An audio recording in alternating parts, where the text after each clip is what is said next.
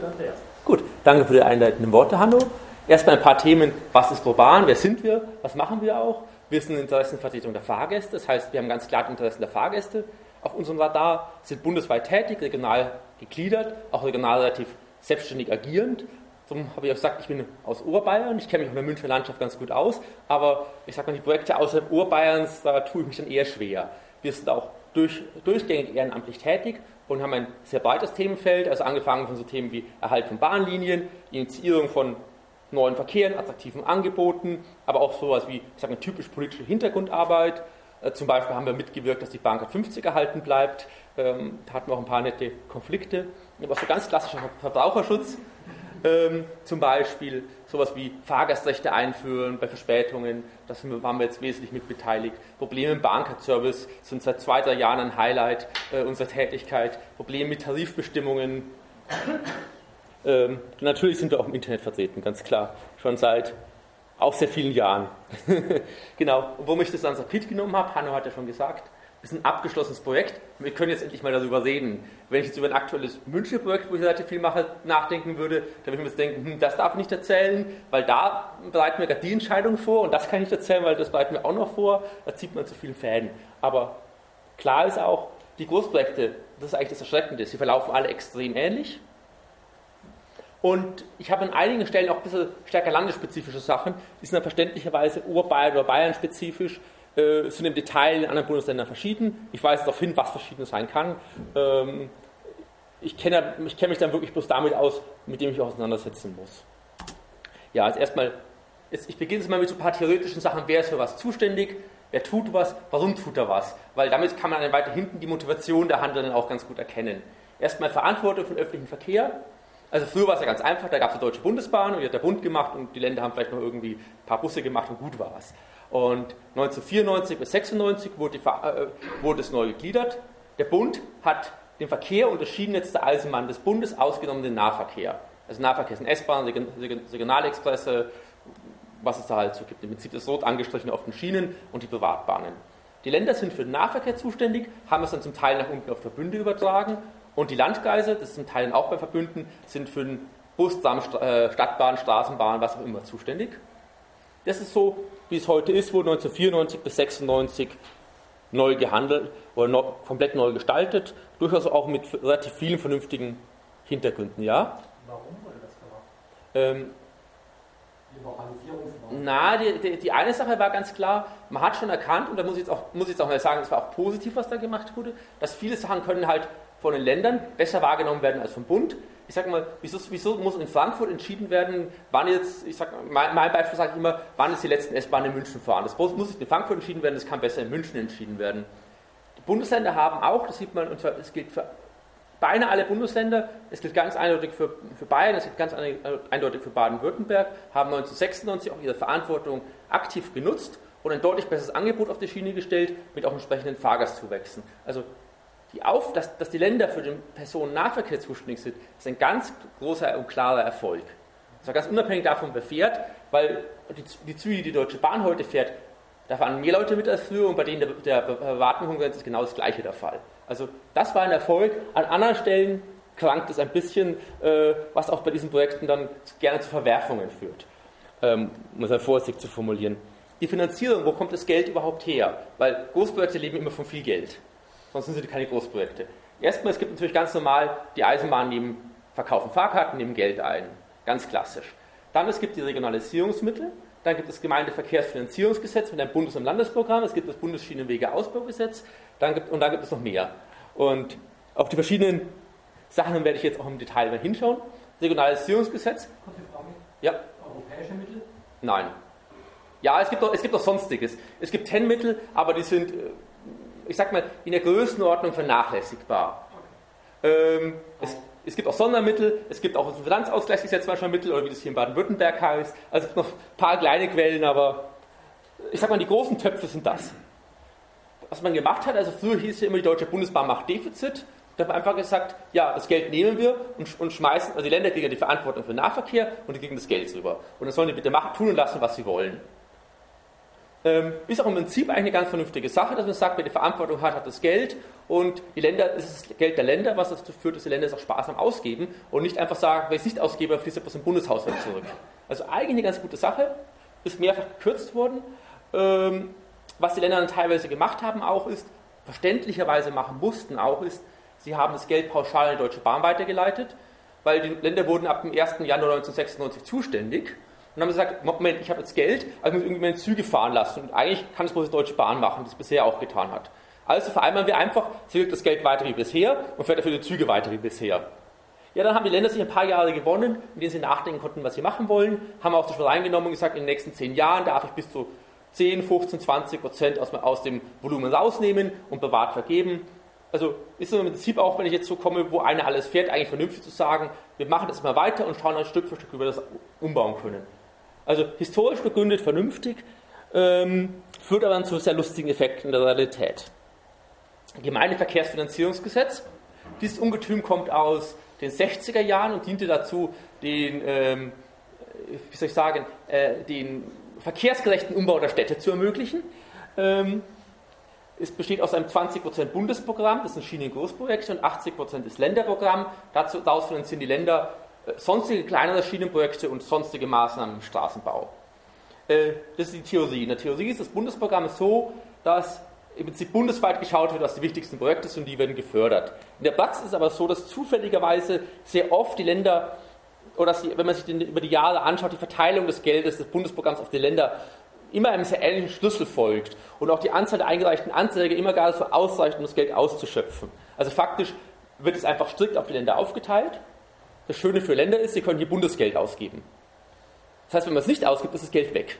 Wenn man es ausgibt, dann tun immerhin die Bauarbeiter bei einem selbst noch äh, übernachten und, und, und, und was zu essen kaufen. Also wird das Geld auch voll ausgegeben.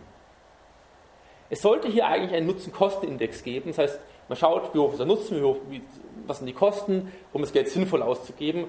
Das klappt nicht immer ganz so gut. Im Rahmen der Föderalismusreform wurde richtigerweise erkannt, dass dieses Finanzierungsmodell äh, ein paar Probleme hat, wie auch in anderen Bereichen. Und das Gesetz ist jetzt, läuft nur noch bis 2019. Ab 2014 wird auch die, der Mitteleinsatz ein bisschen, sag mal, weniger strikt kontrolliert werden was durchaus vernünftig ist. Wie es weitergeht, ist noch unklar. Irgendwie wird es weitergehen müssen. Äh, man hört da sowas von Mehrwertsteuerumschichtungen zugunsten der Länder. Aber ganz klar, die Länder werden, oder die Landesparlamente werden da deutlich mehr Einfluss aufs Geld bekommen als heute. Weil heute haben die Landesparlamente gar keinen Einfluss. Und die Bundesparlamente auch nicht, weil es ist das Geld der Länder. Also sie nutzen ihn halt nicht. Ja, Bundesschienenwege-Ausbaugesetz. Ähm, auch ein Wort Ungetüm. Das ist mit der Bahnreform gekommen. Äh, das ist für Bau, Ausbau und Ersatzinvestitionen in, ich sage mal im Prinzip in Strecken der Deutschen Bahn. Also Eisenbahn des Bundes ist immer die Legaldefinition, im Prinzip kann man immer Deutsche Bahn schreiben stattdessen. Ähm, Im Wesentlichen war es gedacht, dass nur Darlehen gegeben werden, zinslose. Faktisch werden es immer öfter ähm, auch ähm, Zuschüsse, was das Gesetz auch in gewissen Rahmen erlaubt. Es gibt eine feste Liste an Maßnahmen mit drinstehen, eine relativ umfangreiche Liste.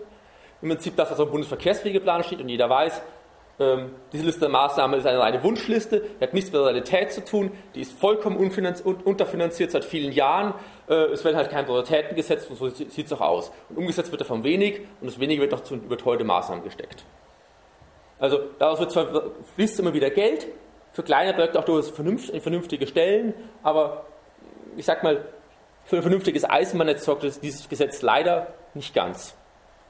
Dann, ich sprach ja Transrapid, da gab es auch Sondermittel im Transrapid im Bundeshaushalt, die waren dazu gedacht, um aus der Technologie Transrapid etwas Vermarktungsreifes zu geschaffen. Und was besonders ist, das war nicht Teil des üblichen, der üblichen Aufteilung von Geld auf die Länder. Also egal, der, wenn, der, wenn der Bund Deutschland Geld gibt, dann ist im Prinzip immer gleich das Geld auf die Länder aufgeteilt. Das heißt, wenn ich zum Abgeordneten aus, aus Berlin gehe und sage, hier wird in Bayern Geld verschleudert, dann sagt er zu mir, ja und? Dann gehst du zu Ihren Abgeordneten. Wenn, wenn die Bayern dafür sind, bin ich auch dafür. Das gleiche gilt, man kann jedes Bundesland einsetzen, das Geld wird auf die Länder aufgeteilt und die geben es aus. Das war eine Ausnahme. So waren da auch auf einmal die ganzen Politiker so scharf das zu bekommen, weil es extra Geld war, was sie normal die Länder nicht bekommen hätten. So, dann Planfeststellung. Ähm, es gibt bei Eisenbahnen oder Wasserstraßen braucht man auch eine Baugenehmigung. Das heißt, für Planfeststellung gibt es genauso in anderen Bereichen auch. Bei Eisenbahnen macht es das Eisenbahnbundesamt. Der Bescheid hat Konzentrationswirkung, das heißt, der setzt alle möglichen erforderlichen Bescheide, wasserrechtlicher Art, emissionsschutzrechtlicher Art, ähm, alles, was, was notwendig ist, um dieses Projekt durchzuführen. Was ja auch durchaus sinnvoll ist, weil es ja, ist, ja, ist ja ein Schmarrn, jemand, der was bauen möchte, ein komplexes Ding, wohin zu schicken, zu sagen, und dann sagt die eine Behörde, du darfst bloß zu der Zeit bauen, und sagt die andere Behörde, aber nein, naturschutzrechtlich spricht alles dagegen. So muss es ja eigentlich einer global entscheiden, hat allerdings auch ganz klar nur beschränkte Mitwirkungsrechte Bürger und Kommunen. Das heißt, die Entscheidung liegt beim Eis- und Bundesamt, da kann natürlich eine Stadt sagen, wir sind dagegen, sie kann auch dagegen klagen, weil sie in ihrer Planungshoheit betroffen ist, gegebenenfalls. Aber es ist nicht so, dass jetzt eine Kommune ein Vetorecht hätte bei solchen Entscheidungen.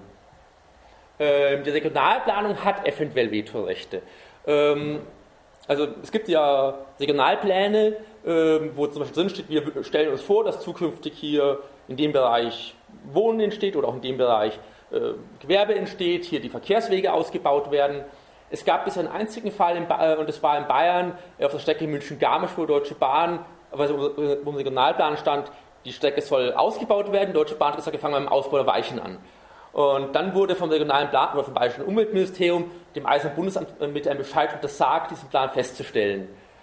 Ähm, bevor, also wenn jemand eine juristische Doktorarbeit machen mag, das sind sicher drei, vier drin, aber bevor das vor Gericht dann verhandelt wurde, wurde der Planverschlussantrag zurückgezogen, wollte es lieber nicht vor Gericht wissen, ob es zulässig gewesen wäre. Aber es war ein interessanter Bescheid.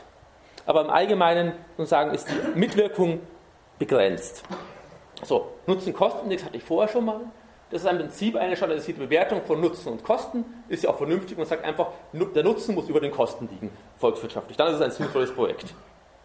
Ähm, das ist jetzt relativ stark formalisiert und standardisiert. Nutzen ist typischerweise was ersparte Fahrzeiten, vermiedene Unfälle. Also Unfälle ist auch deswegen toll, wenn es vermieden werden, weil weniger Tod ist immer gut. Also ja, also das, das wird, wird, alles wird in Geld umgerechnet und da gibt es halt unten was. Kosten sind zum Beispiel typischerweise Baukosten. Es gibt auch negative Nutzen und negative Kosten. Das heißt, im Prinzip, man hat, zum Fahrzeiten ist immer eine Nutzenkategorie. Wenn ich jetzt länger fahren muss, dann ist es halt ein negativer Nutzen. Ähm, ja, im Prinzip ist die Berechnung ist vollkommen objektiv, sobald, sobald ich eine realistische Höhe der Baukosten der Fahrgastprognosen habe. Ja, danach ist sie, ist sie objektiv. Und es ist immer wieder erstaunlich, also das macht man auch nur vorab. Das heißt, man tut mal vorab hier standardisierte Wertungen aufstellen. Im Nachhinein habe ich, hab ich persönlich noch keine äh, Nachkalkulation gesehen. Würde mich ja mal interessieren. Auch zu Projekten wie jetzt München-Nürnberg, der Neubaustrecke, die jedoch anders äh, teurer geworden ist. Ich muss auch eins dazu sagen, das passiert auch im Straßenbereich. Moment, gleich. Das passiert auch im Straßenbereich. Und interessanterweise gibt es eine ganze Menge Nutzen im Straßenbereich, die bei Schienen, die auftreten. Zum Beispiel im Straßenbereich gibt es ganz viel Nutzen daraus, wenn LKWs jetzt Orte umfahren, was im Schienenbereich vielleicht eine Verlagerung vom Güterverkehr auf die Schiene auch bilden könnte, aber es wird da nicht gerechnet. Das heißt, dieses Ding ist ganz eindeutig, im, im Ergebnis wirkt es schienenfeindlich. Ich möchte nicht behaupten, dass so konstruiert wurde. Das, äh, dazu weiß ich zu wenig. Ähm, warum wird keine Nachkalkulation gemacht? Es kostet ja normalerweise Geld, eine Nachkalkulation zu machen, aber es muss ja auch einen Grund geben. Ich meine, ähm, in der Volkswirtschaftslage probieren nur, wie viel es kostet, aber wir gucken nicht nach, ob es stimmt. Das, ist ja, das, das sorgt ja dafür, dass man nie lernt als Institution. Also ich habe jetzt erstmal bloß den, den Ist-Zustand aufgeschrieben. Ähm, es gibt also bequeme und un, un, unbequemere Erklärungen dazu. ähm, ich meine, die eine, die ganz pragmatische Erklärung, die, auch, die mir auch schon mal gesagt wurde, die man auch so akzeptieren kann, wenn man möchte, ist einfach zu sagen, na, man kann nicht hingehen und sagen, aus dem Beton möchte man wieder Geld machen. Ähm, also das Geld ist dann schon verbraten und dann also man sollte sich schon auch überlegen, es tut mir in anderen Systemen gehört mir auch langsam, langsam dazu und sagt, wir machen ein, wir versuchen ein System äh, der, ich sag mal, des, der, der, der, der Fehler oder des Dazulernens aus Fehlern zu etablieren, dann würde sowas natürlich dazugehören zum System des Dazulernens aus Fehlern. Für das konkrete Projekt wird natürlich auch eine negative Bewertung im Anschluss an das Projekt nichts mehr ändern, es ist trotzdem gebaut. Natürlich wäre es, ich sag mal, langfristig, um das System funktionieren zu halten, wäre sowas sinnvoll. Da möchte ich gar nicht bezweifeln, aber erstmal, ich habe noch keine gesehen. Ändert nichts, dass es vielleicht trotzdem sinnvoll wäre.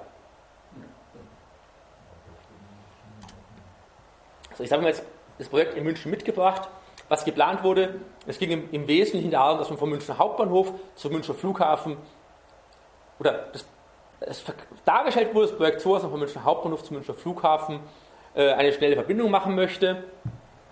Ähm, hier, hier entlang der Autobahn eine Strecke, hier ist im städtischen Bereich alles dicht bebaut, hier zwei Tunnelstrecken.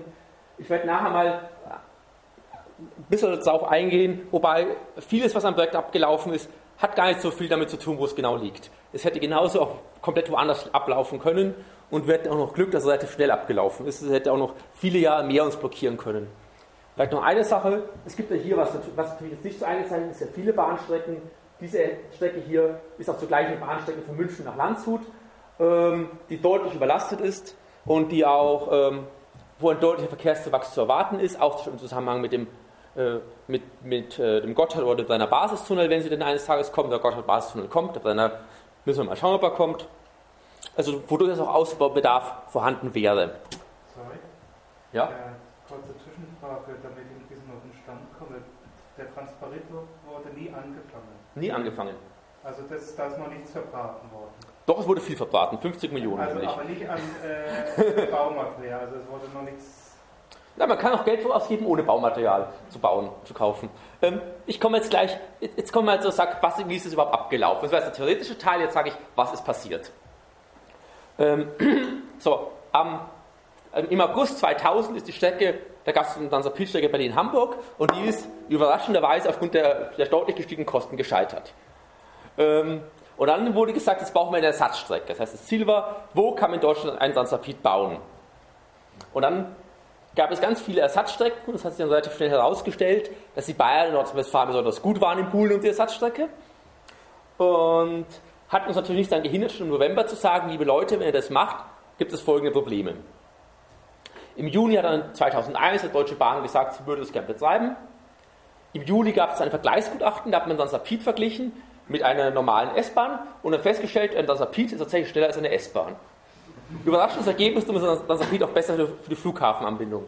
Ähm, man hat einfach die Idee, man könnte auch mit normalen Fernzügen dahin fahren, nicht geprüft.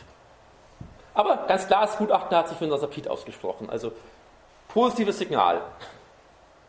Zum Beispiel, ist es möglich, äh, einfach so, Transrapid kann auch schneller, äh, langsamer sein als Regionalzug. Weil ich zum Beispiel denke, wenn ich jetzt in Nürnberg und dann Erlangen, nicht Erlangen, ja, äh, Nürnberg und dann drei Städte like weiter, Stopp, den Zug wieder stoppe, da komme ich niemals bis so äh, auf Geschwindigkeit. Na, das, das, das war ja auch so, aber so, man hat ja mit der Münchner S-Bahn verglichen. Einfach gesagt, okay, natürlich ist ein Transrapid vom Hauptbahnhof zum Flughafen schneller, als ein S-Bahn dazwischen 15 bis 25 Mal hält.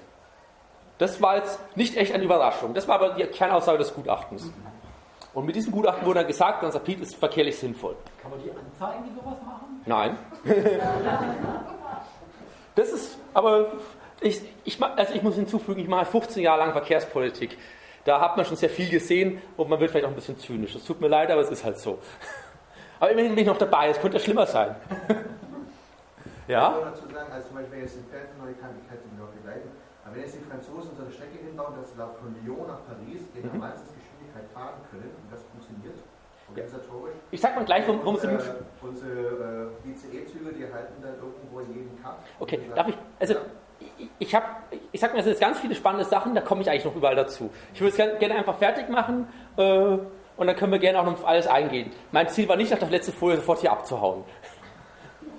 genau. Ähm, genau, wir haben im September angefangen, eine Gegenkampagne zu, zu machen, zusammen mit dem Bund Naturschutz in München. Haben wir gesagt, das lassen wir sich nicht weiter bieten, da müssen wir was dagegen tun. Wir haben im November haben dann wir ein Gutachten gemacht, Vergleich mit einer vernünftigen Eisenbahnstrecke mit ähnlichen Planungsparametern. Das heißt, natürlich schon auch relativ teuer gebaut und festgestellt, hoppla, wenn man eine Eisenbahnstrecke mit relativ viel Geld baut, dann kommt man wieder, überraschenderweise, wie der Transrapid auch, wenn man mit viel Geld baut, auch zu ähnlichen Fahrzeiten. Auch nicht überraschend, aber wir haben gesagt, die Argumente, die bisher gezogen wurden, zählen nicht. Ähm, dann im Januar 2002, da das war der Nordrhein-Westfalen hat ein Interesse am Metrorapid, dem Münchner Transrapid. Das hat man, hat man eine vergleichende Studie gemacht zwischen den beiden Strecken. Obwohl es komplett verschiedene Strecken sind, war das überraschende Ergebnis am Ende, beide, beide Strecken in Bayern und Nordrhein-Westfalen kriegen jeweils die Hälfte der Bundesförderung. Es war vollkommen überraschend. Also, ich, ja, ich habe mich nie genau, genau in das Gutachten eingearbeitet, um zu sagen, wo es herkommt. Wir kommen mit vollkommen verschiedenen Fahrgastzahlen. Also, muss auch sagen, relativ gesehen war die, Strecke in München erheblich besser als die in Nordrhein-Westfalen. Und trotzdem waren am Ende beide ungefähr gleich gut und beide haben die gleichen Fördermittel gebraucht. So, womit wir relativ viel Glück haben. Im Frühjahr 2002 hat die Süddeutsche Zeitung, das ist die mit Abstand größte Tageszeitung in München, eine Umfrage gemacht und da kam raus, die Bevölkerung lehnt den Sapit weit überwiegend ab. Und der Münchner Urbürgermeister hat seinen Fällen den Wind geschwenkt und der Stadtrat hat im März auch, dagegen, auch beschlossen, dass er dagegen ist. Das war ein, ein, ein, das hat sehr gut funktioniert, das war eigentlich so nicht geplant, aber äh, es hat uns, sehr, hat uns sehr geholfen. Und ich meine, der ist schon sehr, also Münchner Oberbürgermeister ist schon sehr ähm, bürgerbetont, sagen wir mal an der Stelle auch. Nicht nur dort. So, Im Juni hat dann der Bundesrechnungshof gesagt, liebe Leute, der Nutzen von Nasapid, also Nutzen-Kostenindex ist 0,75, das heißt, für jeden Euro, der ausgegeben wird, volkswirtschaftlich, kriegen wir nur, nur 75 Cent zurück. Das ist ein vernichtendes Urteil. Ja? Wie ist das bei anderen Großprojekten? Ähnlich niedrig? Die Stellungnahmen werden nie veröffentlicht. Diese ist, ist zufälligerweise dort in der Zeitung gestanden. ähm, nein, äh, es, gibt es, es, gibt auch Großprojekte, die sinnvoll sind, muss man hinzufügen. Also es sind nicht alle Großprojekte schlecht. Das Problem ist bloß, dass aufgrund der Struktur, wie Großprojekte passieren, äh, schlecht eine gute Überlebenschance haben. Im Juni ist dann der Mietverpflicht gescheitert und Bayern sagt, wunderbar, das ganze Geld geht an uns, jetzt haben wir unsere Finanzierung gesichert. Alles gut, wir können zu bauen beginnen. Genau, Alternativen. Man hat nie die Alternativen mit der Eisenbahn geprüft. Man hat die S-Bahn verächtlich gemacht, nach dem Motto, das ist bloß ein Humpel-Express, das bringt ja nichts, da fährt ja keiner mit. Äh, dann, was man auch gemacht hat, ich hatte vorhin mal erwähnt, Regionalisierungsmittel. Die Länder geben das pauschal in Deutsche Bahn weiter. Und dann hat der Falsche Bayern gesagt, wenn wir hier in unseren Sapit fahren lassen, dann können wir das ausschreiben, dann kriegen wir einen sehr günstigen Preis angeboten. Wenn wir mit der S-Bahn fahren, dann zahlen wir 7,50 Euro pro Stunde, Klammer auf, aus diesen pauschalierten Mitteln, Klammer zu. Ist natürlich einfach ein Schmarrn, ich kann auch mit der S-Bahn das ausschreiben, dann zahle ich auch viel weniger. Zum Beispiel die Strecke München-Passau wurde ausgeschrieben, da hat man 7,50 Euro gezahlt bis zum letzten Dezember, jetzt zahlt man weniger als 1 Euro pro Kilometer. Es gibt Strecken in, die, in, den, in, den, Ballungsräumen, die sehr attraktiv sind, auch finanziell, weil da viele Fahrgäste mitfahren.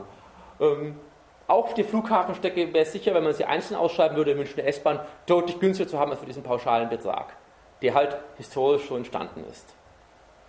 Ähm, genau, im Prinzip, man hat ein Projekt und es braucht nur eine Begründung. Das galt leider bei der Alternativsuche. Ja, Finanzierung. Wie gesagt, sind alle teuer, das heißt, Bad im Februar 2003 gesagt, die Finanzierung ist gesegelt, bis zur Fußball-WM nehmen wir das Ding in Betrieb. Ähm, dann hat man auch geschafft, dass der Bundeszuschuss ein bisschen erhöht wurde. Stolpe hat dann sogar gesagt, 800 Millionen gibt es. Der Haushaltsausschuss hat gesagt, niemals, die 675 sind eh schon eigentlich zu viel. Wieso hat gesagt, auch 2003, also früher, es fehlen noch 125 Millionen Euro, dann ist es finanziert. Ähm, dann, ja, dann war der Mitzapit vorbei, also Finanzierung steht eigentlich sofort, spätestens im Herbst. Im Oktober standen dann die Kosten fest und im Prinzip danach, im, Viertel, im Vierteljahresabstand, gab es eine Pressemitteilung, dass in einem weiteren Vierteljahr die Finanzierung steht. So ist die Finanzierung des Projekts bis zum Ende gewesen übrigens. Kosten. Genau. 2003 1,6 Milliarden, 2004 1,85 Milliarden. Das waren die Schätzungen. Das waren die Schätzungen. Wobei man ganz offen sagen muss, zwischen der ersten und der zweiten Kostenschätzung, dass da mal eine Bewegung gibt, ist okay. Das kann auch passieren von unklar nach genauer geht. Und dann, und das war eigentlich unser, unser relativ großes Glück, hieß es immer wieder, es gibt keine Kostensteigerungen. Und 2007 haben wir es dazu bekommen zu sagen, und die und Risiken sagt Steuerzahler auch keine. Und naja, äh, wir wissen ja, wie Risiken bei Großprojekten sind. So wurde dann im, im März gesagt, das Ziel ist, das Ziel wird gehalten und es gibt einen Design-to-Cost-Prozess. Das heißt, im Prinzip, man baut es so, dass die Kosten eingehalten werden. Was, was für mich als erste Frage auslöst, was baut man denn sonst? Ja, ich meine, tut man sonst das Geld auswerfen? Aber das, das Design to Cost ist ein wörtliches Zitat vom Bayerischen Wirtschaftsministerium. Nun ja, und im Frühjahr gab es im Übrigen auch Kommunalwahlen in, äh, in, in, in, äh, Bayern. Und bei den Kommunalwahlen haben, haben in Bereichen, die man eigentlich für unmöglich gehalten hat, hat auf einmal die CSU massiv verloren. Und kurz nach den Kommunalwahlen kam, wurde dann ein Festpreis von 3,4 Milliarden verkündet wo man ganz offen sagen muss, ich weiß nie, wer ihn verkündet hat, das hat eigentlich keiner verkündet. Das ist als Gerücht gewabert, der nie belegt war. Und, dann, und, und äh, der Bundesverkehrsminister hat dann gesagt, dann ist das Projekt vorbei. Der, die bayerische Verkehrsminister hat zu diesem Zeitpunkt noch zwei Tage lang Pressemitteilungen rausgeschickt, dass das Projekt noch nicht vorbei ist. Das hat einfach keiner mehr geglaubt. Das Projekt wurde im Prinzip beendet, im Prinzip genauso wie es begonnen wurde. Vollkommen chaotisch und, und unsystematisch. Und im August haben wir erfahren, die Planungskosten, 50 Millionen Euro, Ich habe beide auch nicht mehr zurückbekommen, sondern wurden aus den normalen Gel Geldern für die Eisenbahn gezahlt. Ja, Exportchancen. Wir haben immer davon gehört, wenn das Projekt in der Nähe war, davon ab, kaputt zu gehen, ah, wir exportieren es zunächst in, in den Iran, wir exportieren es zunächst dahin. Na gut. So, jetzt mal allgemeiner. Was, mein Abend heißt ja auch Verkehrspolitik. Was ist denn passiert? Man hatte hier zuerst eine Lösung gehabt und man braucht ein Problem. Das passiert leider ganz oft. Das heißt, man hat eine Idee und sagt, die Idee ist super, es gibt einen Spitzentreffen dazu und sagt, wir haben uns entschieden, wir bauen jetzt den Sansapit in München. Und die Probleme, die im Detail es gibt, die gibt es bei jedem Großprojekt, die gibt es bei den guten, die gibt es bei, bei, den gut verlaufenden, bei den weniger gut verlaufenden, die gibt es auch bei den sinnvollen. Natürlich hat ein Großprojekt auch viele, viele Probleme, aber die werden erstmal nach hinten verschoben. Das heißt, erstmal, wir haben uns jetzt schon entschieden und die Entscheidung steht. Es gibt dann, dann werden Gutachten gemacht, die, die, muss ich ganz offen sagen, erstaunlicherweise bei den Großprojekten immer die Wünsche bestätigen. Ähm, also jetzt Transrapid hatten wir gerade, ICE-Neubastrecke München-Nürnberg, da waren die Kosten aus Luder gelaufen, da gab es einen Hubschrauberflug zwischen Bayerischen Verkehrsminister Wiesheu und dem DB-Chef Dürr und danach waren die, nach dem Hubschrauberflug waren die Kosten im Milliardenbereich gesunken. Ähm, da Genau, also Hubschrauber, am, am, Ende hat er viel mehr gekostet, weil er war Caster, was ich in der Heimat Sachkunde gelernt habe in der Grundschule, aber ähm, anderes, anderes. Es gibt, was halt wirklich passiert ist, man macht eine Grundsatzentscheidung sehr früh. Also ganz früh in so einem Projekt gibt es eine Grundsatzentscheidung. Und die passiert auf der Spitzenebene. Die Fachebenen werden gar nicht mit einbezogen. Und die müssen es danach ausbaden. Beim anderen Großprojekt, da hatte ich mit jemandem, der, der ich sag mal, sehr nah an der politischen Spitze steht, am Tag danach telefoniert oder am Tag mit der Entscheidung telefoniert und der mir dann sagt, du Andi, ich weiß auch nicht, was die da gemacht haben. Ich habe alles aufgeschrieben, was dagegen spricht und er hat sich trotzdem dafür entschieden.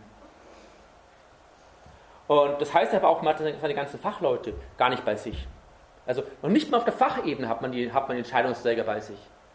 Bei dem Projekt und auch bei anderen Projekten höre ich von, aus, der, aus der Fachebene der Beteiligten raus, dass ein Projekt ein Schmarrn ist. Also ich habe hier aus dem, ich meine, die Stadt München war ja offiziell dagegen, haben die sich auch ganz einfach getan, dagegen zu sein aber auch aus anderen Bereichen haben mir Leute gesagt, die eigentlich beteiligt sein müssten, von, von Amts wegen, gesagt, das Projekt ist ein Schmarrn. Hoffentlich verhindert ihr das. Und das nicht nur bei diesem Projekt. Was natürlich auch fatal ist, weil ich am Ende, wenn, wenn es auf hart auf hart kommt, werden es die eigenen Leute auch nicht verteidigen. Also zumindest nicht wirklich verteidigen. Moment, wenn jetzt im oberen eben sagen, wir machen das. Ja? Du musst noch eigentlich runtergehen zu so einem Planfeststellungsverfahren. Nee, nee. Dann müssen auch dabei Fachleute dabei sein. Und bestimmte Ressourcen. Also nee, also, wo kommen die dann rein? Nee, es ist jetzt so, wenn, wenn, jetzt, wenn, jetzt der Minister, wenn, jetzt, wenn jetzt ein Minister sagt, wir bauen das Projekt X, dann, dann wird natürlich seine Ebene drei weiter unten natürlich in jeder Stellungnahme auch reinschreiben, natürlich bauen wir das Projekt X. Aber äh, wenn, wenn, wenn er schon eben drei und, und zwei unter mir sagt, das Projekt ist ein Schmarrn, ähm, dann weiß man schon, mit welchem Herz wird jetzt anhängen. Weil die fachlichen Bedenken, die es ja gibt, die manchmal berechtigt sind, manchmal Bedenken auch nicht berechtigt, muss man auch sagen. Die fachlichen Bedenken werden, werden, werden, werden am Projektanfang nicht gehört. Die werden erst sehr spät gehört. Und das führt dann einfach zu einer extrem lähmenden Angelegenheit, wo das wirklich, es legt sich wie Mehlteil drauf und da geht gar nichts mit der Verkehrspolitik. Es gibt auch kein Zurück mehr. Man hat es mal festgelegt, es gibt kein Zurück mehr. Ich kann jetzt einfach zu meiner nächsten Folie gehen, weil es passt nämlich. Die Projekte ändern sich immer wieder. Der Transabschied, der war mal geplant, dass er vom München Hauptbahnhof über die Messe geht zum Flughafen. Da hat man festgestellt, an den Messetagen da darf man nicht in der Messe halten, zumindest in der Lastrichtung, weil so Leute passen gar nicht mehr rein. Ja, das ist, die Kriterien, also es gibt ja irgendwie so Kriterien, man sagt, ich möchte was machen, also wenn man jetzt zum Beispiel Rat sagt, ich möchte was auch immer, was, was bauen, dann überlege ich mir, was möchte ich haben und versuche mir das Beste zu finden. Oder ich möchte jetzt, ich, ich, ich, ich kaufe mir jetzt, ich kaufe mir jetzt, ein, ich kaufe mir jetzt irgendwie ein, was auch immer, ich kaufe mir einen neuen Computer, dann überlege ich mir, was muss er können und dann schaue ich, was wird am besten erfüllt davon. Aber was hier passiert, die Kriterienliste ändert sich am laufenden Band. Jedes Quartal gibt es eine neue Kriterienliste. Und zwar immer so, dass nach der aktuellen Kriterienliste immer das, das, das gewünschte Projekt am besten passt. Das ist natürlich gar kein Problem. Wenn ich weiß, wie die Projekte aussehen, werde ich immer eine Kriterienliste finden, die das gewünschte Projekt am besten aussehen lässt. Aber das ist natürlich für alle Beteiligten wahnsinnig frustrierend. Dann darf man sich immer anhören, jetzt sind wir doch schon so weit. Wir können doch schon beinahe bauen. Die Zeit sind immer dagegen. Oder gerade beim Sapid, da haben wir auch uns sehr polemische, polemische Sachen anhören lassen müssen, wie ihr gefährdet die technologische Spitzenstellung von Deutschland. Das habe ich mir anhören. Und da habe ich gesagt, ja, äh, mit, mit, mit, einem Projekt, was schon so oft abgesagt wurde, wenn man das so weitermacht, dann machen wir eher, dann sorgen wir eher für neue Peinlichkeiten und technologische Spitzenstellungen, die halten wir ganz anders. Zum Beispiel auch in der IT-Industrie, in der ich arbeite. Ja? Warum haben die öffentlichen Meinungen so schnell dagegen? Also, ja, wir haben, weil, weil, warum sie das so dagegen waren? Also. Letztlich haben wir halt ganz, also was wir da geschafft haben, ist zu sagen, hier im Prinzip, hier, hier, hier wird irgendeine Bonzenschleuder gebraucht, die normal nichts nützt. Das S-Bahn-System in München ist total überlastet, da brauchen wir dringend Geld. Und wir haben damals, also wir haben zunehmend in den letzten, also wir haben in München eine S-Bahn-Stammstrecke, die extrem dicht belastet ist, das heißt 30 Züge pro Stunde.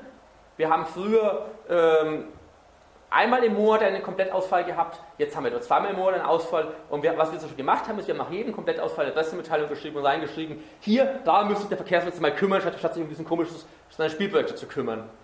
Er kümmert sich um wirklichen Sachen, über 700.000 Leute stehen im Segen und, und 17.000 Fahrgäste nur für unseren Rapid. Aber die Stadt ist ja schon relativ überlastet und auch äh, nicht so die, die große Freude zu fahren. Insofern schon erwartet, dass einige Leute sagen, jetzt ja, aber die große, die große Mehrheit sagt, ja, das ist zwar alles schön, da könnte man auch was machen, aber man muss endlich mal die echten Probleme angehen. Also das haben wir zum frühen Zeitpunkt zum Glück gesetzt und dann, also es war Glück, wobei wir hätten, ganz offen, wir hätten das Projekt auch wahrscheinlich so beendet. Aber ähm, es war viel einfacher mit der Stadt München im Hintergrund. Muss man auch sagen. Ähm, genau. Was aber auch ganz gern passiert, ist halt, wir dürfen über Alternativen nicht mehr nachdenken. Es gibt keine, wie man sich eine vernünftige Anbindung, man könnte auch den Münchner Flughafen viel besser anbinden mit der Eisenbahn. Darüber dürfte nicht nachgedacht werden. Es gibt nämlich keinen Plan B. Es kann gar keinen geben, weil das Projekt ist einfach so super, da kann es nichts Vergleichbares geben. Was, dann, was ist schon extrem recht, wenn man da mal dazu, wenn das Projekt abgebrochen wird, da hat man nämlich auch keinen Plan B. Ähm, was auch schlimm ist, wir haben extrem lange Umsetzungszeiten die kommen, und die kommen daher, dass man zuerst eine Entscheidung macht und dann noch versucht, die Entscheidung immer zu rechtfertigen. Das lähmt die Umsetzungszeiten. Und deswegen dauern diese Projekte auch immer so ewig lange, bis dann irgendwann gebaut werden oder nicht gebaut werden. Und es gibt immer Begleitschäden. Wenn ein Projekt scheitert, gibt es ein, ist der ganz massive Schaden. Dann ist fünf Jahre, zehn Jahre lang gar nichts passiert. Wenn es gebaut wird, gibt es auch ganz hohe Schäden im Übrigen. Oft. Also im Prinzip, in dem Moment, wo man so ein Projekt mal diese erste Stufe, dass man sagt, wir wollen das jetzt machen, erreicht hat, dann ist der Schaden schon noch da. Die Frage ist bloß noch, wo entsteht er, in welchem Umfang entsteht er. Der Schaden, das Schaden entsteht, ist eigentlich nicht mehr abwendbar. Das ist eine ganz bittere Erfahrung, die wir leider haben. Und Scheitern. Scheitern des Großprojekts wird gar nicht akzeptiert. Hätte erwähnt, die Bayerische Verkehrsministerin hat noch tagelang Pressemitteilungen verschickt, dass doch die Welt zu umgesetzt hat, das Projekt ist vollkommen im Zeitplan. Ich meine, hat genauso wie es davor auch gemacht hat, bloß hat zufällig jemand anders gesagt, das Projekt ist vorbei. Also das ist echt, also Scheitern von Großprojekten ist echt eine faszinierende Sache. Das taucht auf einmal so in der Gerüstlandschaft auf und dann sagen, alles ist tot. Und das hat niemand beendet. Also es kann, es hat beim Transrapid hat es mich auch überraschend getroffen, weil da war nicht absehbar, dass in den nächsten Tagen was so Dramatisches passiert. Und auf einmal war es da und dann, ja, dann war es weg. Äh, was äh, tun Sie jetzt dagegen oder äh, was kann man da machen, dass eben so ein Großprojekt mal zügig durchgezogen wird? Oder ist es ein Naturgesetz, dass in der Politik äh, ein Großprojekt generell so abläuft? Was man nicht dagegen sein. Jetzt höre ich zwar die ganze Zeit, äh, äh, dass das äh, relativ negativ immer bei Großprojekten abläuft, aber wird da auch aktiv was dafür getan, dass so ein Großprojekt einfach vielleicht mal zack durchläuft? Ja, das Problem mit zack durchlauf ist eben genau das, man muss, man muss mit so einem Großprojekt anfangen und sagen, wir haben jetzt mehrere Alternativen, die schauen wir uns gründlich an. Und wenn man die Alternativen geprüft hat, dann kann man danach sagen, jetzt wissen wir schon alles und jetzt können wir es auch echt machen. Man muss die, was jetzt ganz, ich kenne leider wenig Beispiele, muss ich hinzufügen. Ich glaube aber, wir sind gerade dabei, München eines zu schaffen. Da geht es um einen weiteren S-Bahn-Ausbau. Und da hat jetzt der Bayerische Landtag sehr ernsthaft mal angehört und gesagt, was gibt es denn für Projekte, was spricht für welches Projekt. Wir nehmen uns als Landtag ein Vierteljahr Zeit, untersuchen das genau und danach entscheiden wir. Und da kann man davon ausgehen, dass danach der Bayerische Landtag sich auch daran gebunden fühlt. Also, wie das dort gelaufen ist, haben danach alle gesagt, nee, wir haben ja nie entschieden, dass das gemacht wird. Das hat eben ganz anders entschieden, das waren wir gar nicht. Das heißt, man muss vom Anfang versuchen, die Leute einzubeziehen, damit dann am Ende alle Leute es mitsagen. Ja, es gibt Projekte, die gut gelaufen sind. Also, ich sag mal, ein sehr gutes Beispiel, was ein paar Jahre her ist, war zum Beispiel, ich sag mal, ich habe leider immer die Beispiele aus meinem Umkreis, war zum Beispiel, äh, wo die Olympischen Spiele nach München kamen, wo man dann das, das S-Bahn-Netz gebaut hat. Da hat man gesagt, wir ziehen jetzt zusammen an einen Strang, überlegen uns davor nochmal gründlich, wie machen wir es. Nach dem Motto, wir können jetzt nicht, wir, haben kein, wir dürfen nicht hudeln, weil wir haben keine Zeit zu verlieren. So müssen wir es jetzt langsam und gründlich machen und vernünftig machen. So sollte es funktionieren. Heißt es also im Umkehrschluss, dass sowas dabei herauskommt, wenn man äh, gewisse Leute an der langen Leine, lässt? Ich weiß nicht, ob das Leute an der langen Leine ist, sondern das Problem ist einfach, man entscheidet sich zum zu frühen Zeitpunkt. Man entscheidet sich zum Zeitpunkt, wo man nicht entscheiden dürfte. Und danach muss diese Entscheidung gerechtfertigt werden. Weil man, man, ist ja man ist entscheidungsstark und durchsetzungsfähig. Das ist leider das Problem. Ich würde eine andere Formulierung verwenden. Das Ziel ist definiert, bevor überhaupt die Alternativen überlegt werden. Nein, es ist, es, ist, es ist, kein Ziel definiert, es ist ein Projekt definiert. Es ist eine Maßnahme definiert. Ja, aber von den Spitzenleuten ist halt das Ziel. Die haben eine Maßnahme definiert. Ganz wichtig. Es wird eine Maßnahme definiert. Wir bauen folgendes eine Maßnahme. Das Ziel wäre zum Beispiel zu sagen, wir möchten, das ist jetzt auf, auf München bezogen, wir möchten das S-Bahn-Netz besser machen. Oder wir möchten, mit, wir möchten die Flughafenanbindung oder die, den Abstand vom Hauptbahnhof zum Flughafen auf so viele Minuten senken. Das wäre ein Ziel. Und dann kann man sich überlegen, welche Maßnahme passt dafür. Das macht man nicht. Man sagt, wir möchten eine Maßnahme machen. Jetzt brauchen wir ein Ziel. Das ist genau eines der wesentlichen Probleme. Ähm, ja, man kann es positiv beeinflussen. Es gibt Projekte, die gut gelaufen sind. Leider, aber muss man auch ganz offen sagen, die weniger. Also ich würde es gerne sagen, ja, es gibt hier irgendwas super. Es gibt es gibt aber in Europa Sachen, wo es gut läuft. Also ganz klar ist, also positiv Beispiel der Verkehrspolitik ist die Schweiz. Ganz klares. Also die haben jetzt schon Überlegungen, wie soll das Eisenbahnnetz in, in 15, 20 Jahren aussehen. Das heißt, sie haben erst überlegt, wie soll das Netz aber. Wie soll insgesamt das aussehen, wo laufen welche Verkehre und dann gesagt, und welche Maßnahmen müssen wir jetzt dafür machen. Das ist ein ganz positives Beispiel. Gibt es auch was in Deutschland, was positiv gelaufen ist? Ich glaube, wir schaffen gerade in München ein positives Beispiel. Ja, gelaufen ist, meine ich. Ja, gelaufen ist, würde ich schon sagen. Also, äh, ich meine, ich bin es, muss ganz offen sagen, bei meinem Beispiel bin ich halt relativ stark auch geografisch. Ich kenne nicht alle Projekte in Deutschland, aber es wirklich gut gelaufen ist. Schaffung der, also in den 60er, 70er sind sehr viele Projekte gut gelaufen. Hat auch was damit zu tun, dass eben mittlerweile, dass eben mittlerweile auch zum Beispiel jetzt die, wo jetzt entscheiden, nicht zahlen. Also wir haben ja vorhin gesagt, viel Geld aus Bundesmitteln bezahlt. Warum sollte der Ministerpräsident jetzt schauen, dass er Kosten sparen baut, wenn es eh nicht sein Geld ist? Wenn das Geld bei ihm nicht ausgegeben wird, dann wird es nicht bei, also wenn er nicht das Projekt baut, dann wird es halt nicht bei ihm ausgegeben. Somit ist es ja auch vernünftig, jetzt im Rahmen der Föderalismusreform das auch, das, das wir zu teilen. Also ich glaube schon, dass jetzt zumindest im Rahmen der Föderalismusreform vernünftige Schlussfolgerungen gezogen wurden für so Projekte in Zukunft. Die, ob die ausreichend sind, ist eine andere Frage, aber ich, ich beurteile, also im Moment sehe ich schon eher positiv, was die Entwicklung angeht. Auch aufgrund der Erfahrungen, die wir mit diesen Projekten hatten. Und gerade bei dem Projekt, muss man ganz klar sagen, hat es zumindest in München die CSU sich massiv verbrannt und die haben daraus gelernt, die haben gesagt, nicht nochmal so ein Projekt gegen die Leute durchziehen. Das schaffen wir die nicht. Also da hat man, also diese, ich glaube schon, dass dieses Projekt einen ganz entscheidenden Meinungsumschwung auch jetzt bei den anderen Projekten hervorgerufen hat, die gesagt haben, wir schauen uns wieder gründlich an und wir möchten nicht nachher mit den Wahlkreisen wieder beschimpft werden und nachher noch nicht mal was bekommen dafür. Also ich glaube schon, dass wir uns in der richtigen Richtung bewegen. Ähm, aber die Vergangenheit ist immer auch ein bisschen, oder ja, wenn man, wenn man sagt, wir bewegen uns in die richtige Richtung, ist die Vergangenheit nicht so gut, wie, sie, wie das, wo man sich hinbewegt. Also im Moment sehe ich das schon äh, sehr positiv, dass man, auch, dass man auch was Positives bewegen kann. Was sehr oft passiert ist, ich meine, was heißt denn noch Großprojekt? Großprojekt ist noch relativ zur Ebene. Das heißt, für ein Land ist jetzt sowas wie so ein Sapit ein Großprojekt mit 2 Milliarden. Eine Kommune hat mit 10.000, 20.000 Einwohnern, ist schon was viel kleiner als ein Großprojekt. Und in diesen kleineren Ebenen läuft es oft viel besser. Dass man das, das schon noch miteinander offen reden kann und nicht, dass diese groß, dieses Projekt ist seit früh schon in so eine Ideologisierung ab, abgedriftet. Wo schon Leute gesagt haben, wir sind immer strikt dafür und Leute, sind immer strikt dagegen und dann ist es einfach unbeweglich. Und da war nichts mehr zu machen. Das, dieses Projekt ist, ist eigentlich von Anfang an auf Scheitern gesetzt gewesen. Oder auf Scheitern oder, oder halt durchziehen gegen alle Widerstände. Und jetzt ende ich mich, jetzt komme ich mit dem letzten Punkt auf dieser Folie, wie so ein Projekt endet, ist ganz schlecht vorhersehbar. Das weiß man eigentlich erst, wenn es vorbei ist. Das ist auch echt eines der ganz schlimmen Sachen. Da wird wahnsinnig viel Kraft reingesteckt von allen Seiten, von denen, die dafür sind, von denen, die dagegen sind, alle auch mit guten Argumenten. Und am Ende, irgendwie geht das Projekt vorbei und, und alle sind frustriert. Ich meine, natürlich sind auch die Leute, die jetzt so ein Projekt geplant haben, frustriert, dass, so ein, dass ein Bundesverkehrsminister mal so einem lapidaren Satz ihre Arbeit von drei Jahren weggestrichen hat. Verstehe ich auch. Für die ist es auch frustrierend. Was halt auch damit zu tun hat, dass dieses Projekt nie vernünftig angefangen wurde. Es gibt, es gibt keine Abbruchkriterien, man macht halt einfach. Und dann, es beendet sich genauso, wie es begonnen wurde. Genau. Also ansonsten auch, wir hatten ja schon, was auch so ein, ein ganz, ein Problem, was ich auch sehe, ist, es gibt kaum noch Projekte einer, ab einer gewissen Größenordnung, die kritikfrei umgesetzt werden können. Jedes Projekt, also in München versuchen wir gerade, wo eine S-Bahn um zwei Stationen zu verlängern. Und da sagen die Leute, aber da ist eine Schranke, die ist aber halb so lange dann zu, wie die Ampel daneben rot ist, aber egal, wir sind gegen die Schranke. Und dann kommt so eine fundamentalistische Kritik daher. Das heißt, klar ist natürlich das Problem auch von den Leuten, die entscheiden müssen nachher, dass egal was sie machen, sie geben immer Kritik ab. Welche der Kritik ist jetzt berechtigt, welche nicht. Das ist nicht immer einfach zu entscheiden. Manchmal stellt man sich schon auch die Frage, ja, wie weit werden die Planung noch optimiert oder baut nicht das Erste, was umsetzungsfähig ist? Also, ich meine, ihr hattet vorhin das Wort vom Design-to-Cost-Prozess.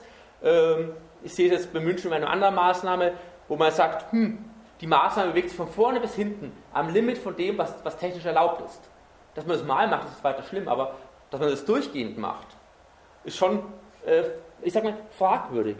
Auch ein Problem. Es, die Projekte scheitern aus verschiedenen Gründen. Das war, jetzt Projekt, das war jetzt ein Projekt, das gescheitert ist, am, ich sag mal, letztlich daran, dass, dass die Bürger nicht wollten, was da geplant wurde und dass es nicht sinnvoll war. Aber es gibt auch viele Projekte, so mittelgroße Projekte, die scheitern dann wo ganz anders dran. Nämlich Eisenbahninfrastruktur wird in Deutschland weit überwiegend nur von der Deutschen Bahn Netz gebaut. Mit deren Preisen und deren Vorgehensweise. Also es gibt gerade in Baden-Württemberg noch ein paar andere Bahngesellschaften, die was bauen, in Bayern kaum. Und die Deutsche Bahn sagt auch immer, das bauen, das muss natürlich volkswirtschaftlich sinnvoll sein, wegen den Zuschüssen, hatten wir schon. Aber die sagen auch, und für uns muss es ja auch noch rentieren, für uns Deutsche Bahn. Und das heißt, ganz viele Projekte scheitern einfach auch daran, also sinnvolle Projekte scheitern oft an sowas. Dass die Deutsche Bahn sagt, wir wollen das nicht bauen. Wir müssen also es gibt die Strecke München-Zürich zum Beispiel, die elektrifiziert werden müsste, Folgevertrag ja festgelegt und wo man zwei weitere Gleise, da wo die Münchner S-Bahn fährt, bauen müsste.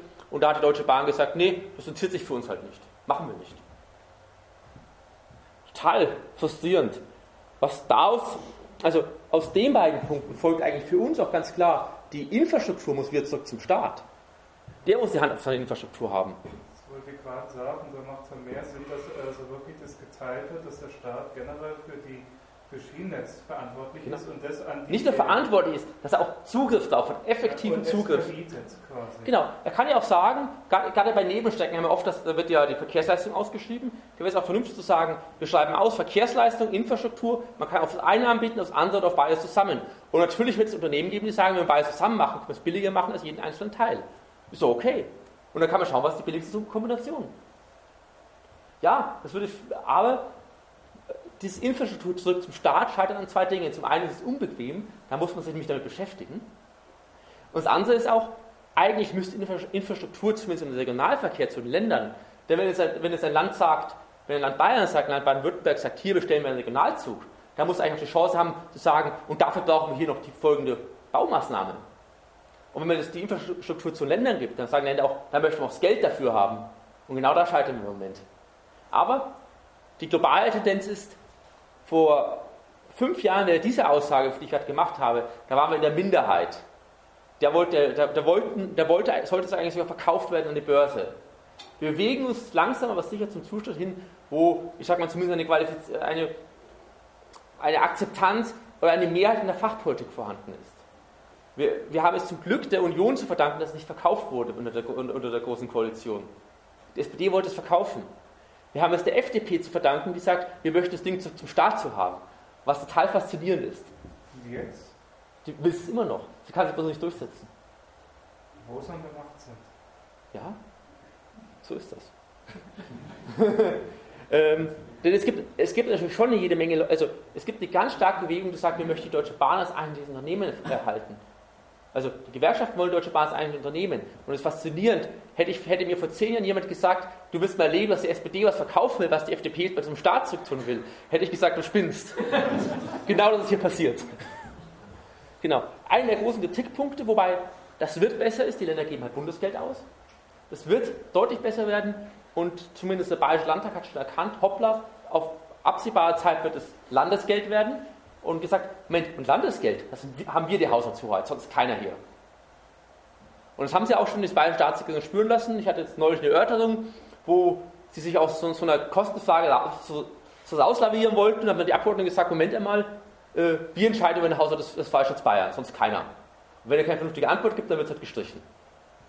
Was eigentlich eine sehr vernünftige Position ist. Und das wird auch besser werden. zum Beispiel auch bei parlamentarischer Kontrolle ein Fragezeichen gemacht. Die ist im Moment wirklich sehr schwierig, weil eben der, weil es verbundenes Geld ist, der, der Bundestag aber nicht, also der kontrolliert nur die Gesamtsumme, nicht die Einzelverwendung, sondern die wird maximal von Ländern kontrolliert. Ähm, aber ich glaube, das ist mir auch wirklich auf einem guten Weg. Jetzt nochmal ganz kon kon konkret zurück, was waren die Erfolgsfaktoren? Warum haben wir das geschafft, das Projekt zu beenden? Ganz klar, wir haben die Bevölkerung frühzeitig mobilisiert, mehrfach äh, mobilisiert, sagen, das ist ein schlechtes Projekt.